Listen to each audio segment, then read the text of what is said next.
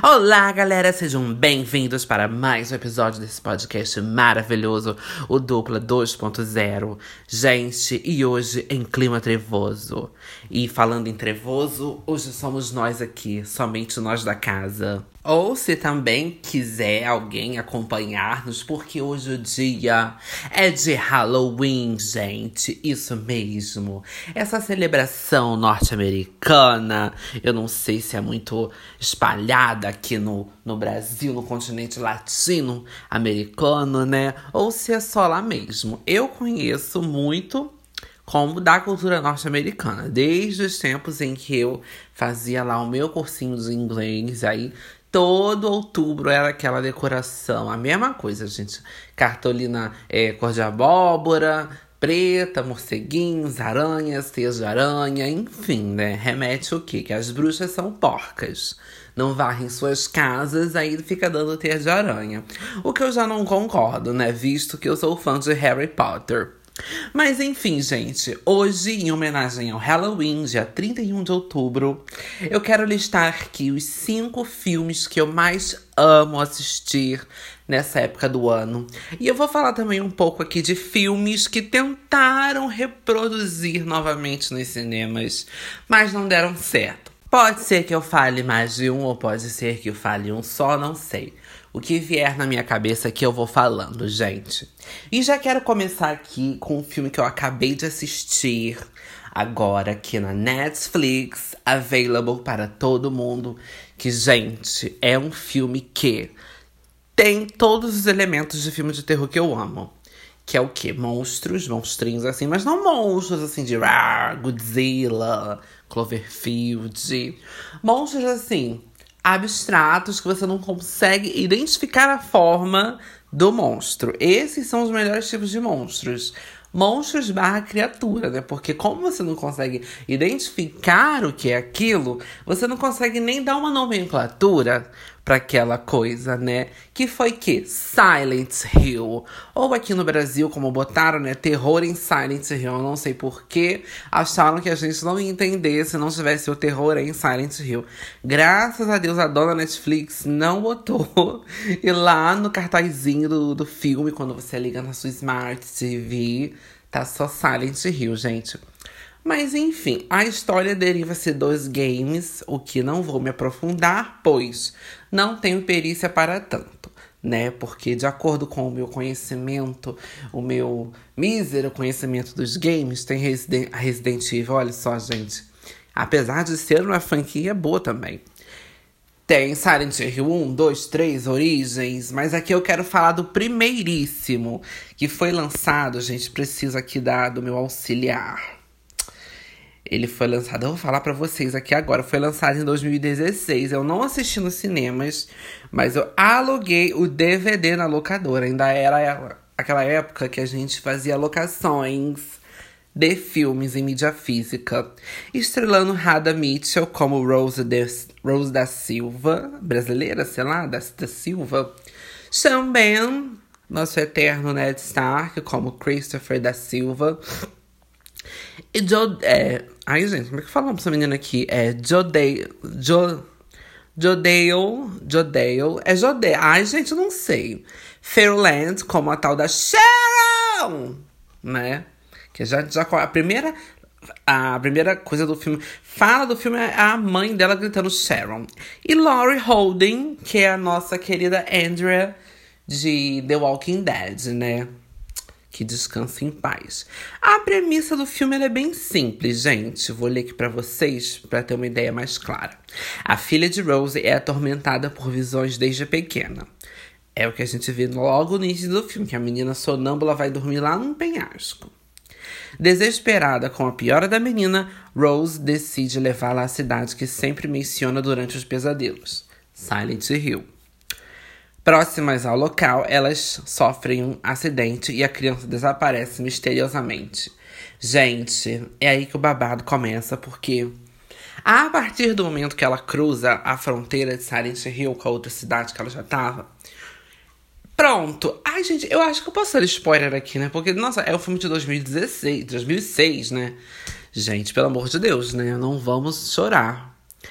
A partir do momento que ela atravessa essa cidade, começa a o que a gente acha que é neve logo de primeira vista, né? Porque tá tudo nublado, neve, enfim.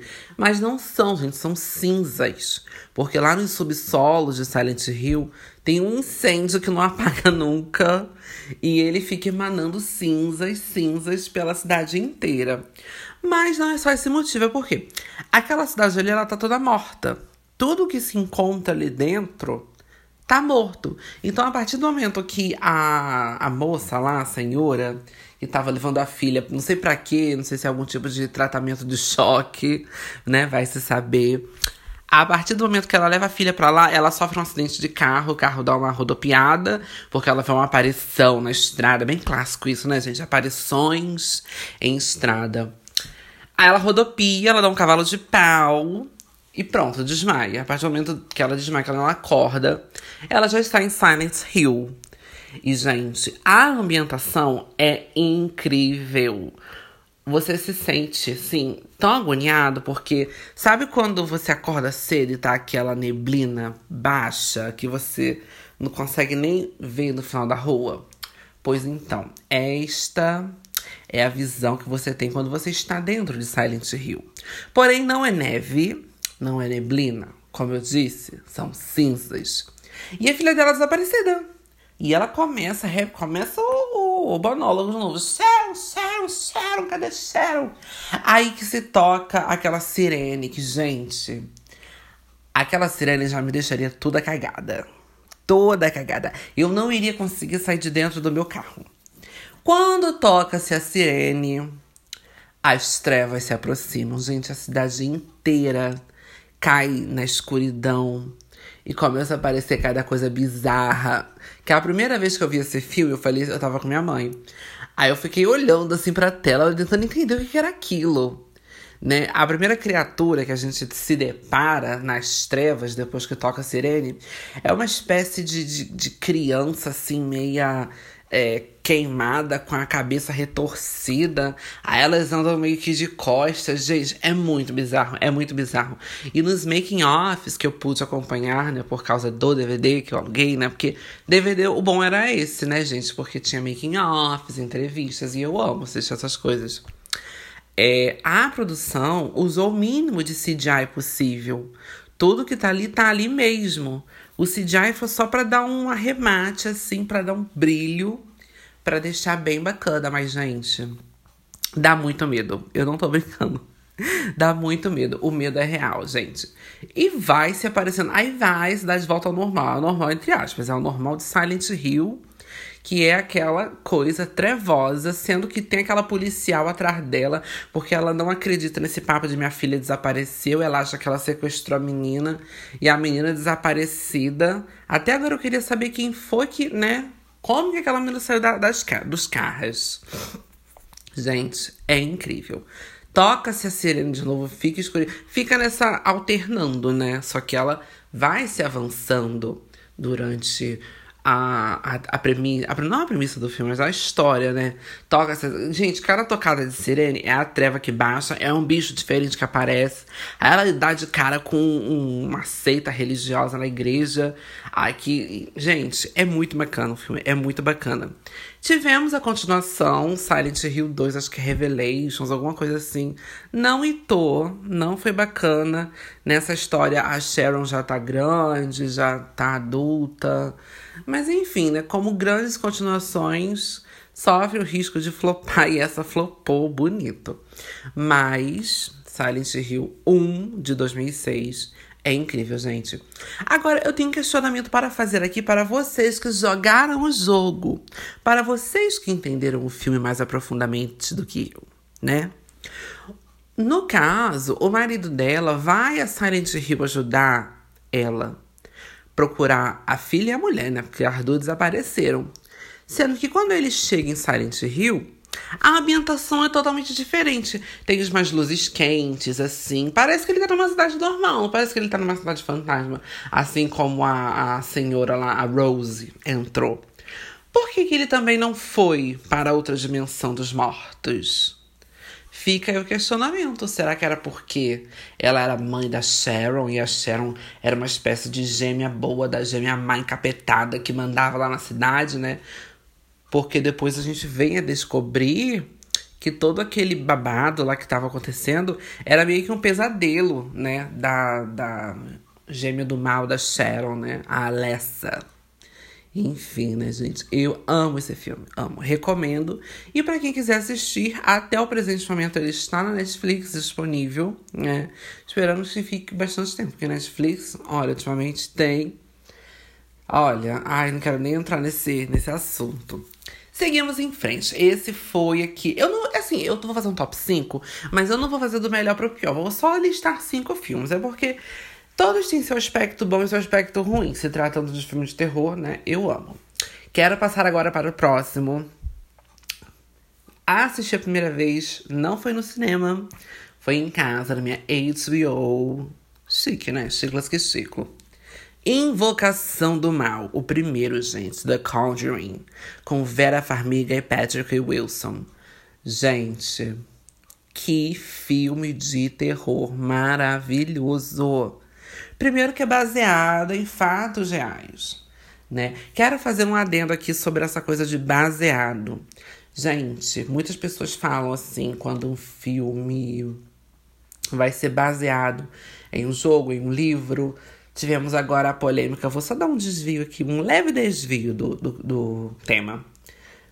Tivemos a divulgação de imagens de Tom Holland caracterizado como Nathan Drake em Uncharted várias críticas dizendo: ai, ele é muito novo, ai, nada a ver, ai, a Tortal faria melhor. Eu falei, gente, é baseado, é inspirado, não é uma cópia.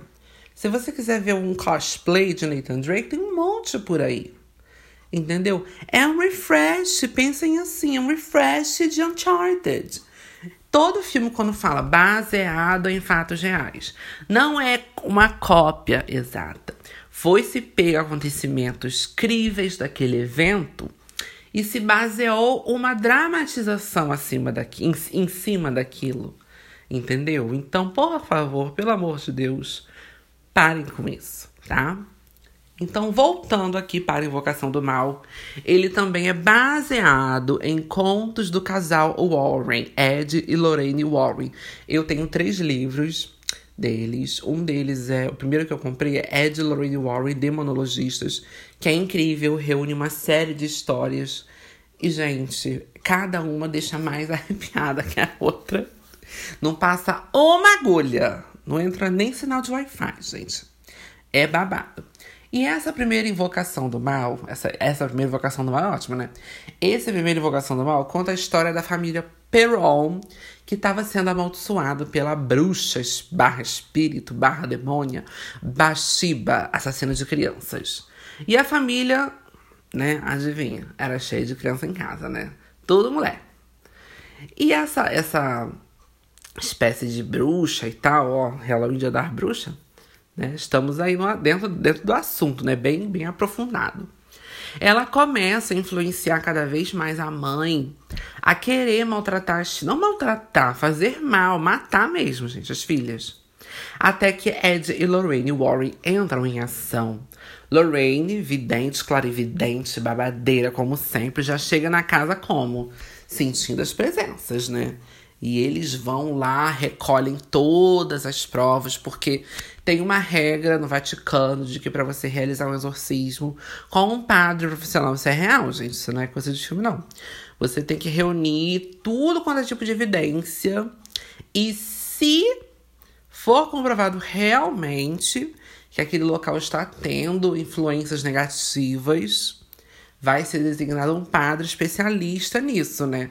Só que o Ed Warren tava assim: não, a família não tem como esperar essa burocracia toda, né? Porque a situação está ficando cada dia pior, né? Até que chega um ponto no filme em que ele precisa fazer ele mesmo o exorcismo, gente. E dá super certo, porque Ed Warren é babadeiro. Ele hoje em dia é falecido, infelizmente, porque se Ed e Lorraine fossem vivos hoje em dia, Ai, gente, acho que muito mal desse mundo não existiria, porque eles, eles afartam tudo, gente. É freira, é boneca do mal, é tudo, gente. Eu daria tudo para visitar o museu deles lá em Connecticut, né? Que dizem que para você entrar, você é benzido por um padre.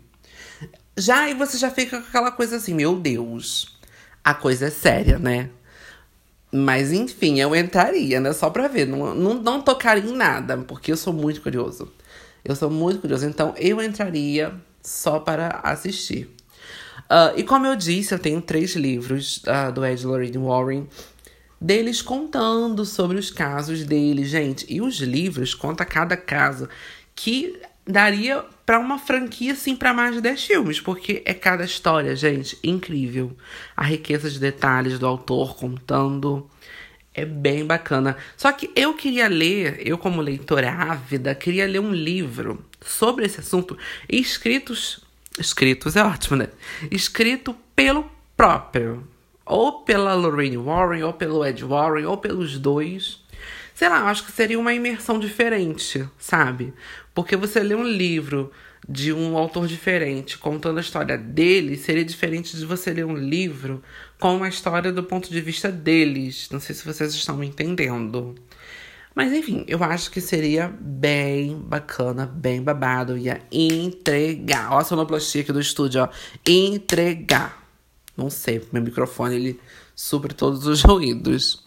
A não ser semana passada, né? Que eu tava cozinhando feijão e gravando podcast ao mesmo tempo que a Henriqueta Tavares. Mas enfim, gente, se vocês puderem uh, ver Invocação do Mal, o primeiro, também está disponível na dona Netflix, né? Até o presente momento. Ela não tirou, ela não é nem doida, né? De tirar esses filmes de cartaz em pleno Halloween.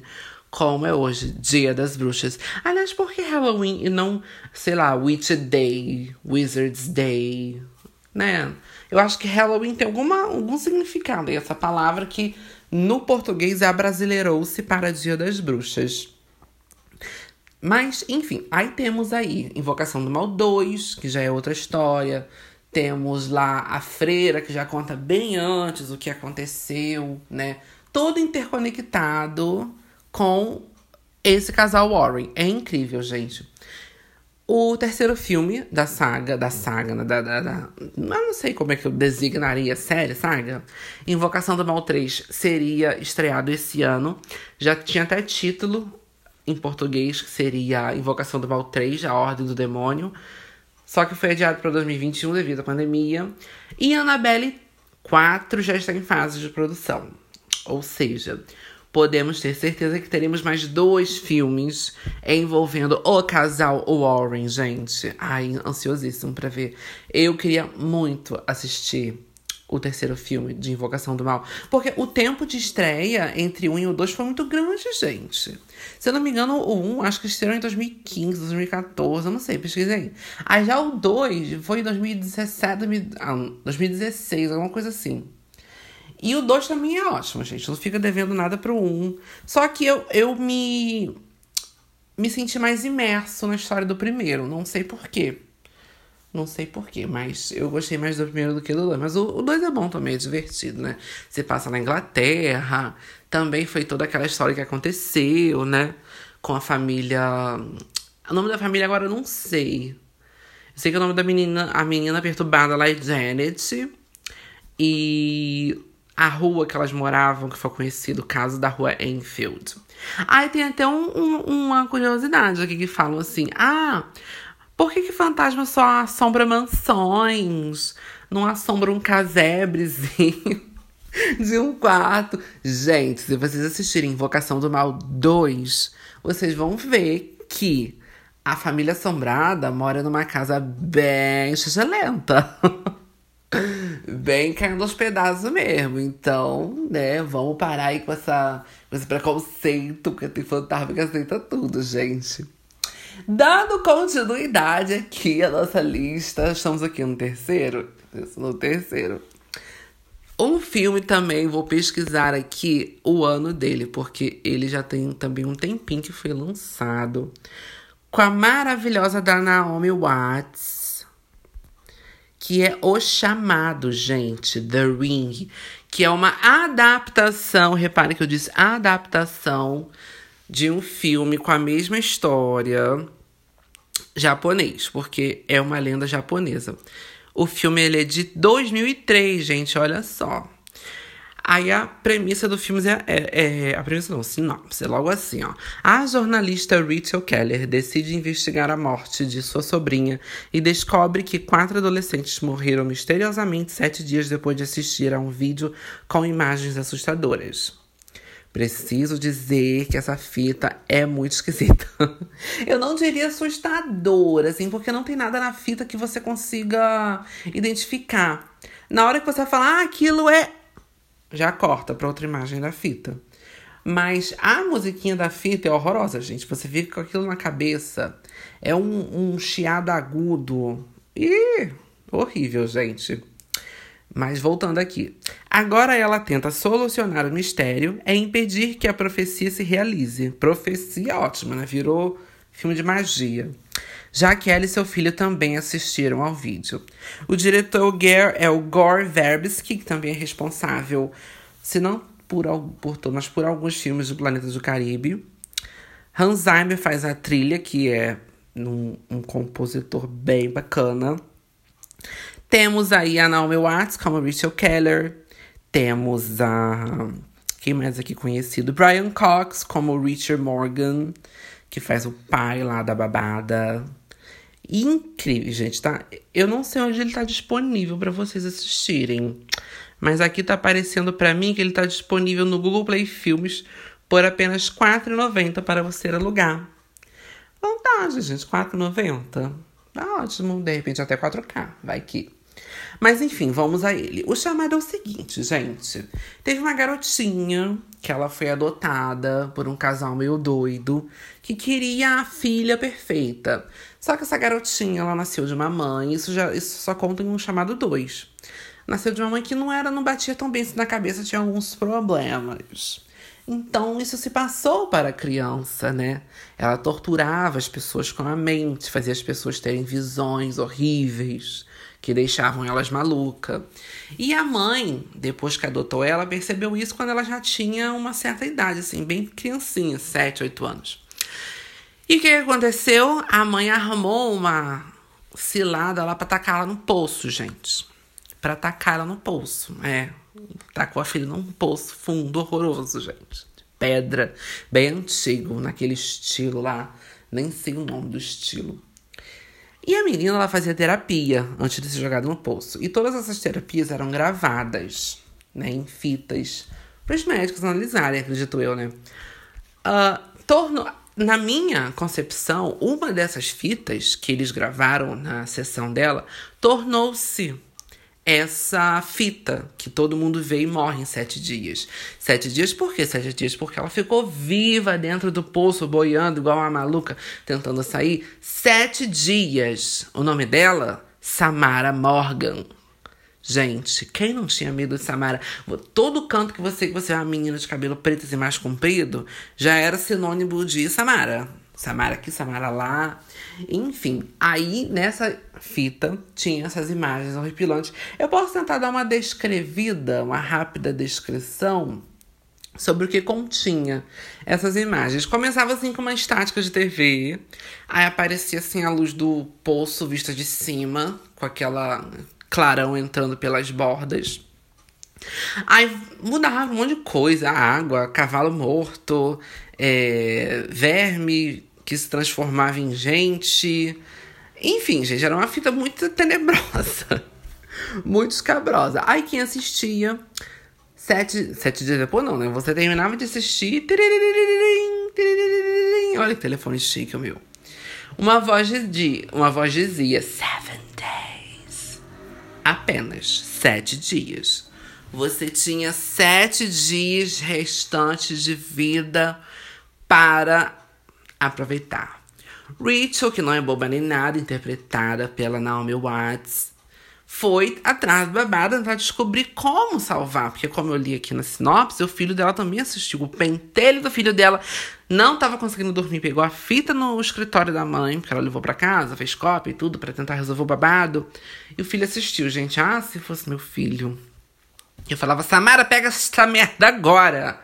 Esse garoto não merece sete dias. atentado. Então, gente, ela vai resolver o babado. E resolvendo esse babado, ela adentra, adentra. Ainda mais na, nas mutretas lá da família Morgan, descobre o porquê daquilo, o porquê disso. Enfim, gente, o filme, ele tem tudo que eu gosto. Assim como Silent Hill, ele tem bastante terror psicológico. Eu acho, não sei se vocês concordam comigo, que terror psicológico, gente, assusta mais do que terror gráfico. O que é terror gráfico? É aquela coisa de monstro, sangue, é facada, blá blá, né? Agora, terror psicológico são cenas que fazem você ter sensações, tipo fobias, agonias, é, calafrios, medo. Tudo de ruim, né? Tudo de ruim. O, essa é a proposta de um filme de terror, né? Não seria filme de comédia, romance. Eu prefiro muito mais. Assim como Silent Hill, que também tem bastante terror psicológico e terror gráfico, o chamado, o chamado aposta mais em terror psicológico. Esse suspense de você querer saber, ai meu Deus, será que ela vai descobrir a tempo antes de acontecer alguma coisa com ela? Como que faz para parar de não morrer? De, de, morrer com essa fita em sete dias, porque a fita já fez muitas vítimas, inúmeras, né? A maioria curiosos. Eu ia morrer com certeza, porque curiosa do jeito que eu sou, gente, eu ia dar play naquela fita e dar o replay, ia postar nos stories, ia postar no, no Instagram aqui. Enfim, todo mundo ia morrer junto comigo. Ai, gente, mas o filme é muito bom, gente. Procurem pra assistir. Tem DVD nas lojas. Em algum lugar deve ter, gente. Em algum canto. Como eu vi aqui, deixa eu ver. Tá disponível no Google Play Filmes a partir de R$ 4,90. Você aluga sem pretensão ver depois me diz aqui o que, que acha lá nas minhas redes sociais. A rede social do Dupla Quase Nerd em tudo, Twitter, Facebook e Instagram é arroba Dupla Quase Nerd. Vai lá e fala assim, ah, eu gostei do chamado e tal. Mas enfim, esse suspense de que será que ela vai resolver, será que ela vai conseguir fazer esse babado, é o que impor filme. Enfim, é um filme bem bacana. No final ela descobre lá aquele babado todo, só que a Samara já deixa bem claro na fita que ela gravou lá no escritório do psiquiatra. Eu machuco pessoas, eu não consigo controlar e eu nunca vou parar. Ou seja, só dessa frase aí, me arrepiei toda, gente, me arrepiei toda. Só dessa frase aí, eu nunca vou parar, já dá a entender de que não adianta o que a Rachel faça, ela pode até se salvar, mas a garotinha vai continuar matando através da fita outras vítimas, né? Prova disso é que temos aí o chamado 2, que também é bom, pois a Naomi Watts retorna como Rachel Keller, a jornalista lá, para tentar resolver mais babados. E tivemos chamado 3, que não foi lá essas coisas, pois mudou todo o protagonismo, sendo que uh, quando estava na pré-produção, vazou uma lista de possíveis. Uh, de um possível elenco. Incluía até Anne Hathaway, gente. Até Anne Hathaway incluía. Aí quando se lançou o filme. Ai, gente, é infelizmente uma porcaria. O chamado 3 não entregou, não entregou. O que o primeiro fez, o terceiro não conseguiu nem chegar perto. Basicamente, ele repetiu o que o primeiro fez, só que num baixo nível. Parecia a cópia da cópia.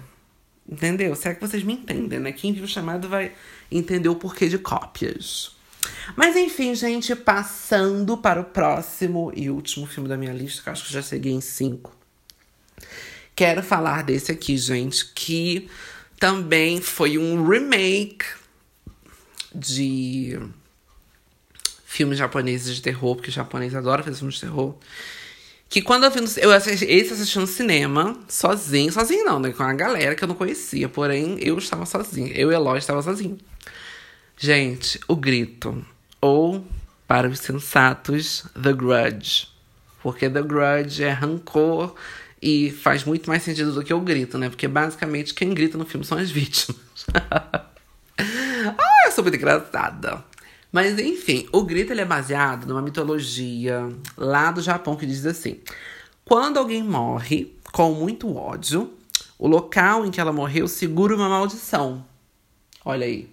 E quem se deparar com essa maldição, maldição, com essa maldição, enfrentará sua fúria. E é basicamente isso. A Kayako lá, a moçoila, morreu assassinada pelo marido por causa de suspeitas de traição. Suspeitas essas que é confirmada depois, mas não chegou a acontecer por via de fato. Cristina Rocha aí, ó, casa de família, né? Matei minha mulher achando que ela estava me traindo, porém ela não estava e acabou se tornando o fantasma que estava subindo na minha casa, fazendo eu me suicidar, né?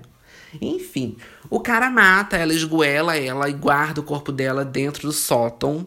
Depois ele pega o filho junto com, junto com o gato, gente, o gato de estimação, e afoga na banheira da casa. Enfim, né? Criou-se a maldição, aí como diz a lenda. E aí vai isso acontecendo com a primeira, a primeira morte, assim, trágica que a gente vê, é a enfermeira indo cuidar da velhinha lá que tá morando atualmente na casa. E ela vai começando a dar uma faxina, uma faxina assim de leve, até que ela chega no quarto, onde a fulana tá lá em cima com o corpo jogado. A fulana mal sabe a dona. Acho que é Koyoko, Yoko, né? Um negócio assim, ah, não tudo igual, gente. Vai lá, nisso que ela sobe no quarto, ela começa a escutar sons estranhos. O que em filme de terror é totalmente normal, sons estranhos, né? E ela vai averiguar. Enfim, se depara com a Kayako que pega ela, arranca a mandíbula dela e faz ela virar uma penada. Engraçado, gente, é que ela vira uma penada e fica vagando pelo trabalho dela, pela empresa. Ela era assistente social e ficou vagando lá, até que um funcionário achou ela. Gente, se vocês morressem, vocês iam ficar vagando na empresa de vocês? Deus me livre, gente. Sai dessa. Vai vagar em Dubai, né? Numa Nova York. Ai, pelo amor de Deus. Ficar vagando pelo trabalho. Mas enfim, a protagonista interpretada pela Sarah Michelle Gellar, maravilhosa, a nossa eterna Daphne de Scooby-Doo.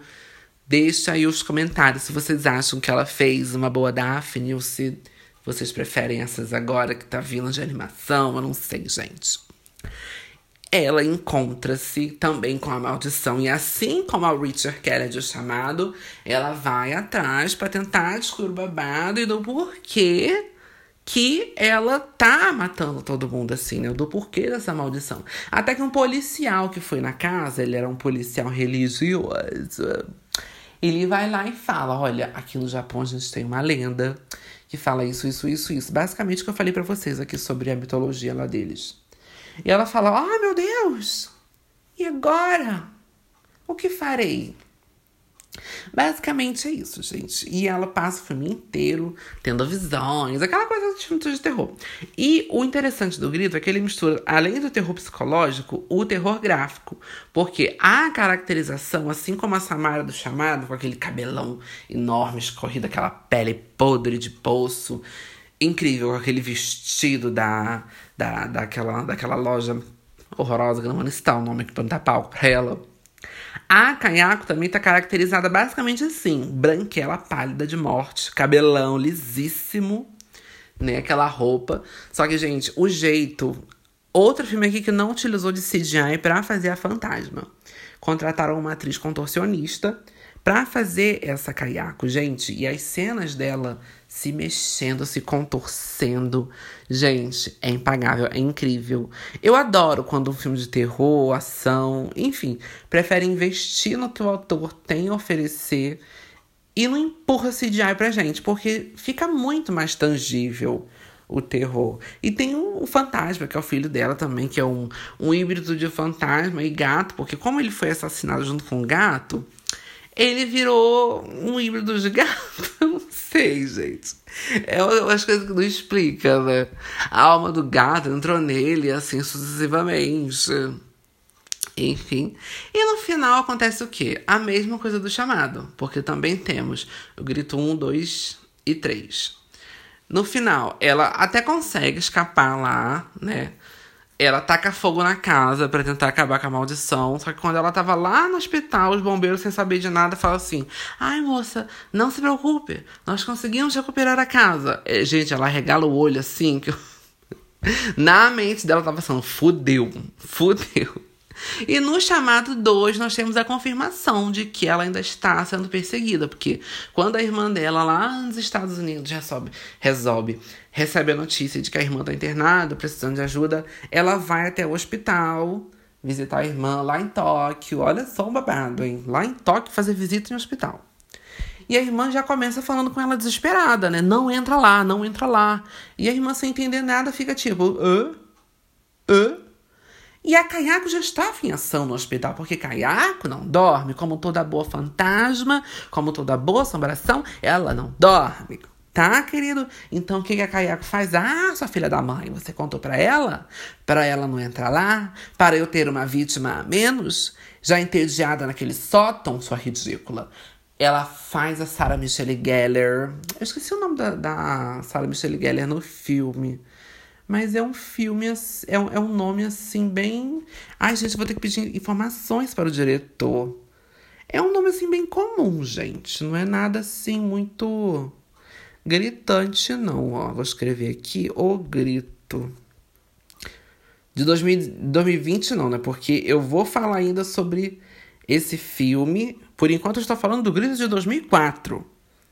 Aqui, ó. E tá disponível no Prime Video da Amazon, gente. Ó, que beleza. R$ 9,90 por mês. Aqui, ó. Ela faz a, Ka a Karen Davis. A Sarah Michelle Gellar faz a Karen Davis. E quem fez a Kayako, gente, foi a Takako Fuji.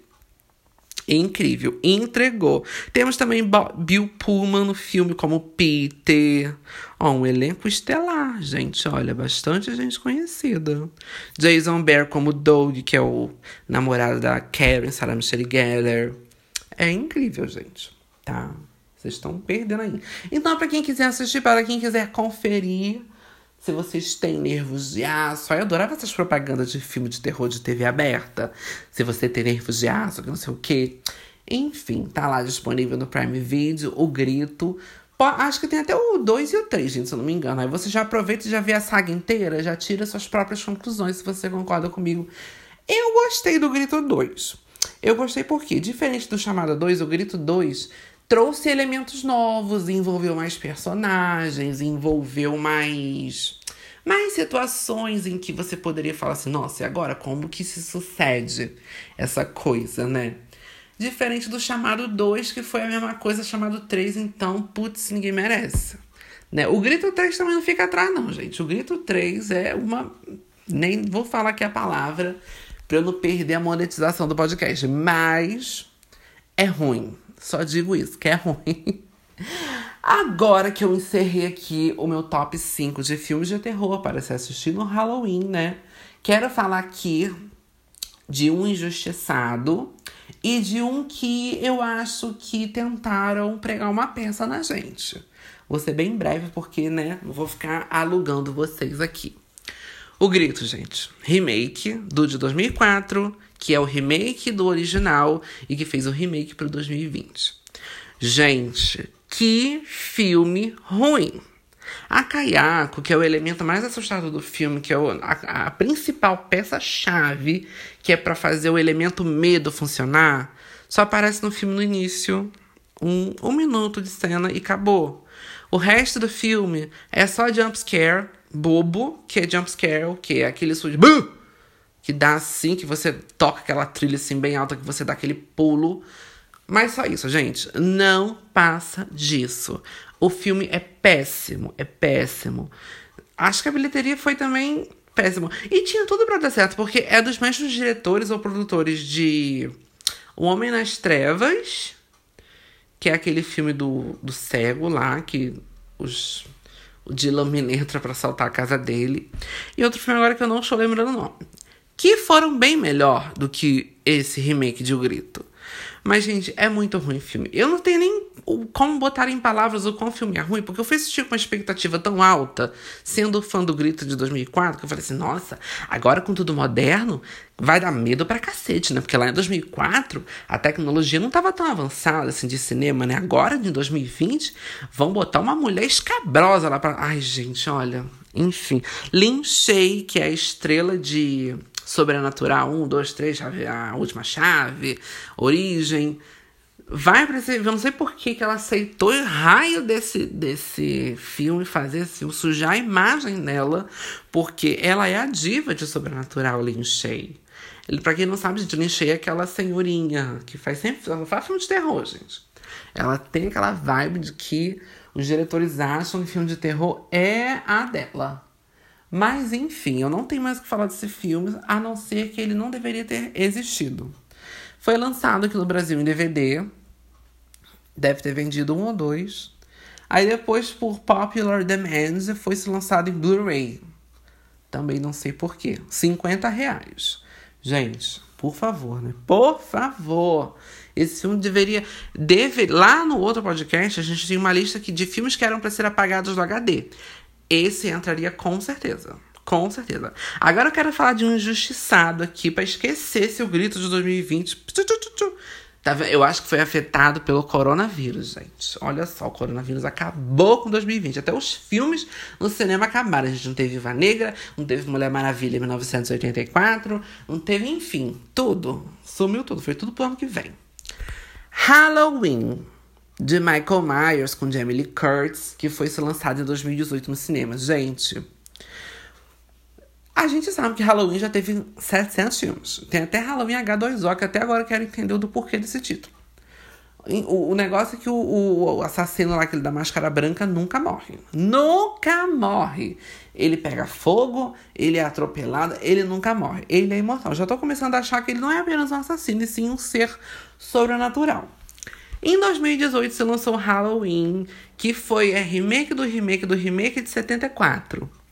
Começando a história toda de novo, porém dessa vez a Jamie Lee Curtis não faz a personagem da senhora novinha, ela faz a avó da menina que ela fez em 74.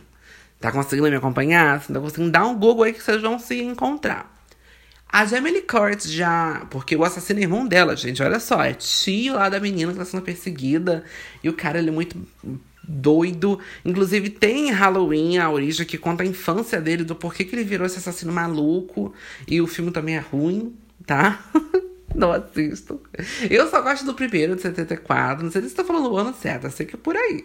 E desde 2018 eu gostei por isso, porque eles trouxeram um refresco pro filme Gente, que eu fiquei assim no cinema, me tremendo na cadeira de agonia. Porque, como eu disse, eu prefiro terror psicológico, mas quando o filme de terror tem terror gráfico e nos oferece algo bom, algo proveitoso pra gente aproveitar, pra gente conseguir se distrair, sair do nosso lugar de conforto e ser imerso no filme, é válido, gente, é válido.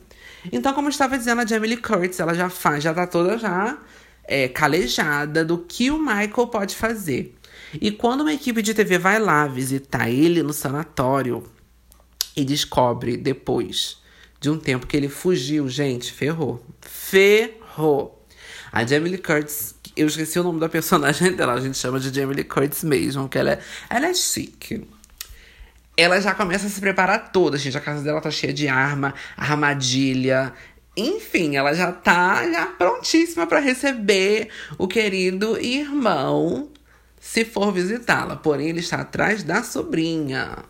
Gente, e o filme traz tudo aquilo que a gente viu lá na década de 70, porém com um frescor muito bom, gente. Eu amei Halloween 2018. Mantiveram o título, mudaram a estética do assassino, botaram aquela máscara branca dele bem envelhecida, né? Porque esse filme ele foi feito, foi concebido para ser remake, só que não um remake para a gente chamar de remake, né? Porque senão a Jamie Lee Curtis não faria a personagem que ela faz, ela faria outra pessoa, né? E eu acho que esse filme é injustiçado por isso, gente, porque ele é muito bom. Ele é bem bacana. As cenas de susto de terror não tem nem música e você já leva susto. Me vem aqui à mente agora a parte que ele se esconde no guarda-roupa da menina e ela entra no quarto porque ela tá tomando conta do garotinho. Nisso que ela fecha a porta, aparece do nada, do nada, o assassino atrás da porta. Você fica, gente, socorro! Como? Como isso aconteceu? Mas enfim, gente, o filme é ótimo. Então tivemos aqui uma dica para não, que é o Grito 2020 e Halloween 2018 para vocês darem uma chance. E Halloween 2018 também está disponível no Prime Video para quem tiver aí assistir. Lembrando que para ter o Prime Video basta assinar por R$ 9,90 por mês ou R$ 89,90 mensais. E é isso, gente. Esse foi o episódio de hoje de Halloween. Feliz Dia das Bruxas pra você que gosta de Halloween. Siga-me nas redes sociais, arroba Eloy Glick, L-O-Y-G-L-E-E-K, arroba dupla quase nerd pra tudo. E para reclamações, sugestões, é arroba pode... Arroba não, gente, é e-mail, né? podcast.gmail.com. Peraí, volta podcastdkn.gmail.com, gente. Agora sim, valeu. Espero não dar pesadelos a vocês, gente. Durmam bem, façam uma oração. Quem não, beba um copo d'água com açúcar, porque aí passa, tá? Obrigada, até o próximo episódio, gente. Valeu!